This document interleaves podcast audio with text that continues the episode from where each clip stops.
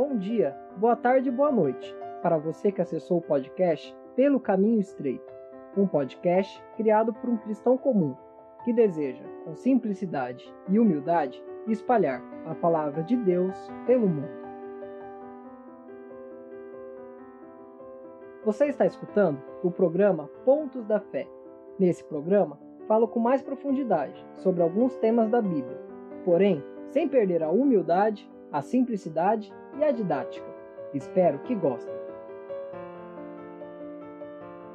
O livro dos Salmos traz ensinamentos preciosos para nossa caminhada cristã. Certamente, os seus autores, devidamente inspirados pelo Espírito de Deus, como toda a Escritura é, escreveram com precisão cirúrgica os atributos do Senhor, bem como a atuação do homem frente ao seu Criador. Nesse sentido, os Salmos foram escritos em diversos contextos, sendo seu principal escritor o rei Davi, quem passou por diversas provações e alegrias em sua vida. Logo, podemos perceber que esse livro demonstra diversas vezes que Deus e Sua palavra estão presentes em todas as fases de nossas vidas, bem como em nossas alegrias, tropeços, tristezas, conquistas, em tudo o que nos sucede. O Salmo 32, então, demonstra a sequência de eventos de uma vida cristã, o que o cristão passa desde a sua conversão, qual é o caminho natural que irá trilhar. Os dois primeiros versículos já demonstram um ponto imprescindível da caminhada cristã, a salvação. Assim, a palavra de ser bem-aventurado, quem tem suas transgressões perdoadas e o pecado é coberto. Desse trecho percebemos dois pontos fundamentais. O homem é pecador e alguns são perdoados. Quantas vezes nos esquecemos desses dois fatos? Quantas vezes nos esquecemos que lutamos diariamente contra a nossa carne, nossos desejos pecaminosos, nossa própria vontade? Não somente lutamos, como também caímos diante delas. Além disso, o segundo fato nos traz alívio, mas um grande temor. O alívio, a esperança de salvação existe, com o perdão de pecados em Cristo. Agora, o temor. Alguns são bem-aventurados, outros não. Alguns seguem o caminho que leva à salvação, e outros o da perdição, como Jesus mesmo diz em Mateus 7, 13 e 14. Então, o versículo 2 complementa: Bem-aventurados em cujo espírito não há engano. Isso é muito interessante percebemos como essa palavra é algo muito precioso naqueles que são salvos. Não há engano em seus espíritos. Assim, vamos refletir sobre esse fato. Quantos de nós já não fomos enganados, carnalmente falando? Pessoas que prometeram e não cumpriram a sua palavra. Produtos que compramos, os quais não funcionaram como prometido.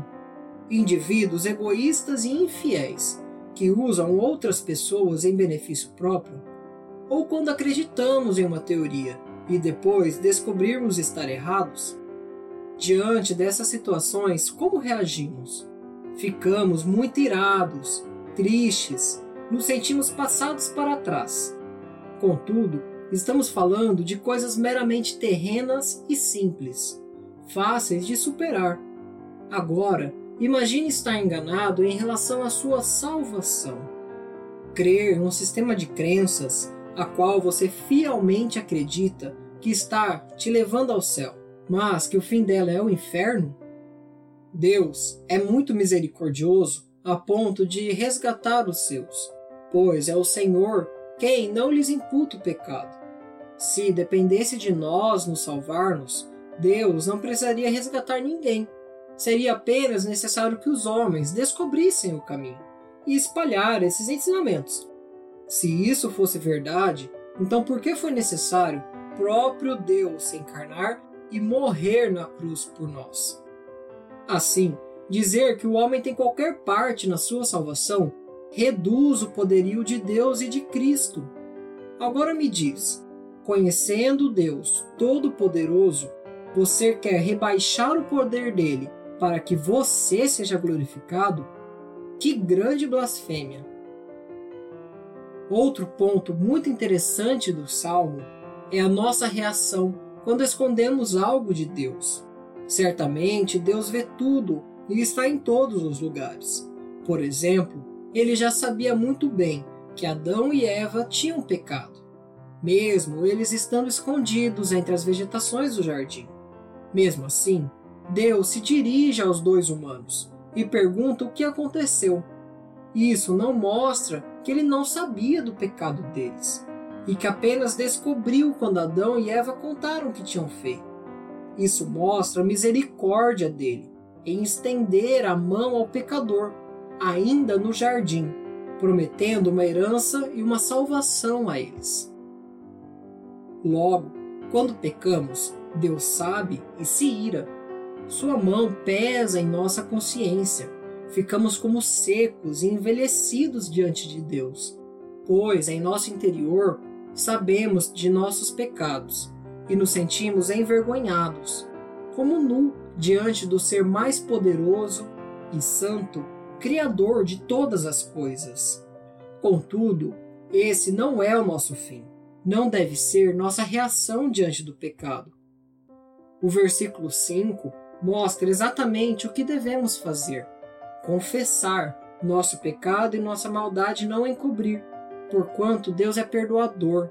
Todo aquele que for santo, ora a ele e o encontra. Como diz Jesus no Sermão do Monte: Pedi e dar-se-vos-á, buscai e encontrareis, batei e abrir-se-vos-á. Porque aquele que pede, recebe, e o que busca, encontra, e ao que bate, abrir-se-lhe-á. Se vós, pois, sendo maus, sabeis dar boas coisas aos vossos filhos, quanto mais vosso Pai, que está nos céus, dará bens aos que lhe pedirem.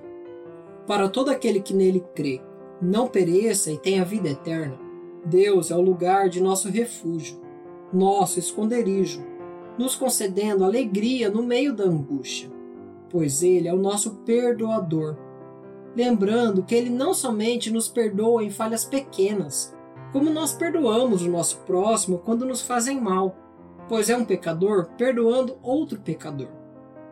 Deus, porém, nos perdoa da maior sentença de condenação do mundo, a transgressão contra o ser mais santo do universo, que merece o salário da morte. Diante do maior livramento que poderíamos ter, como estar diante dele não traria paz, tranquilidade e mansidão? Sabemos que tudo aquilo que nos condenava foi colocado na carne e no espírito de Jesus naquela cruz.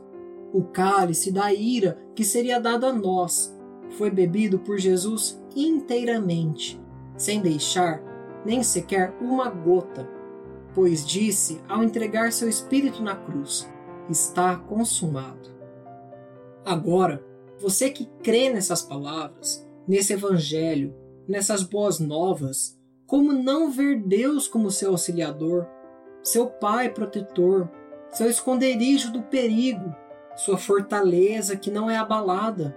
Como iremos temer o mundo, o pecado e a morte, se Jesus já venceu todas essas coisas?